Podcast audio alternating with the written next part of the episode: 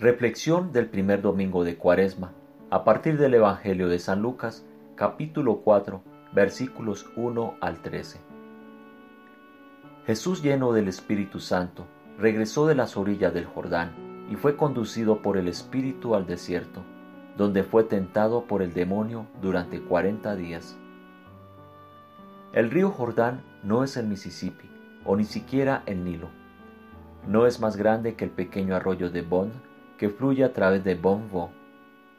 Grande o pequeño, nunca seguimos el mismo curso del río dos veces.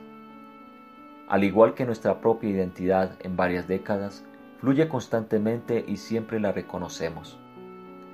Recientemente, en una mañana fresca, renovamos nuestros bautismos en el Jordán. Fue un momento muy emocionante. La dimensión del tiempo separándonos del bautismo de Jesús se volvió menos importante que la dimensión espiritual que la mente escéptica puede desestimar simplemente como imaginación. Nos abrió la presencia que se extiende a través de todas las cuatro dimensiones y trascendió espacio y tiempo. Ese espacio particular, sin embargo, estuvo cargado de significado, y el tiempo es siempre precioso. Lo desaprovechamos cuando no lo entrelazamos con lo atemporal. Después de su bautismo Jesús estuvo lleno del Espíritu. Su capacidad espiritual se había expandido. No lo impulsó al centro comercial o a su taller de carpintería, sino al desierto de Judea por cuarenta días. Cuarenta es una forma sucinta para referirse a un periodo de tiempo que separa dos épocas. Capturamos algo de esto en la manera en que decimos que estamos en transición. La palabra griega para desierto donde Él estuvo todo este tiempo, o sea, nuestra cuaresma, es eremos. Nos proporciona la palabra ermitaño, la vida en solitario. Esto es más relevante para nosotros de lo que muchos piensan, por muy ocupados que estemos con la familia, los amigos, la diversión y el trabajo. Somos más solitarios de lo que llegamos a admitir. Pero si lo ignoramos o lo negamos, nos encogemos en lugar de expandirnos evadimos en lugar de conocer nuestro completo y verdadero ser. La meditación es una manera de respetar al mismo tiempo la aceptación y el reconocimiento de nuestra soledad, por lo que nos ayuda a entender el significado interno de la cuaresma. Como parte de cada día, nos regresa despejados, purificados, recargados y energizados a la vida, al trabajo o a las relaciones como le pasó a Jesús pero también nos despierta a la dimensión interior del eremos. Eremos puede ser traducido con palabras poco agradables. Tierra salvaje, desierto, región solitaria, desolada, deshabitada, desprovista.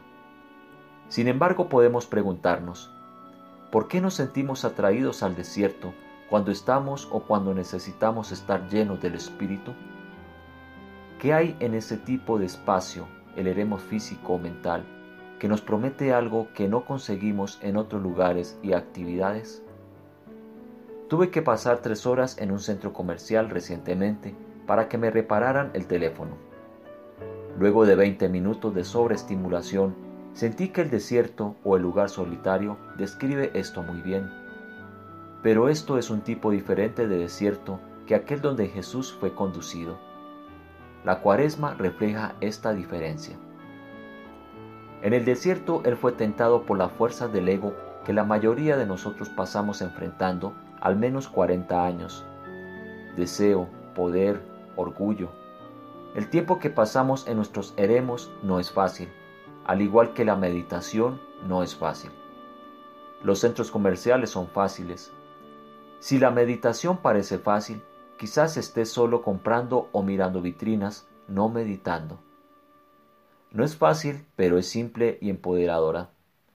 Cada periodo de meditación en el que tratamos de ser simples y elegimos estar libres del ego dura 40 días. Finalmente, después de haber agotado todas estas formas de tentarlo, el diablo lo abandonó para regresar a la hora señalada. Para proteger el corazón hasta la próxima vez, el meditador entiende por qué necesitamos eremos todos los días. Tomado de las reflexiones del padre Lorenz Freeman.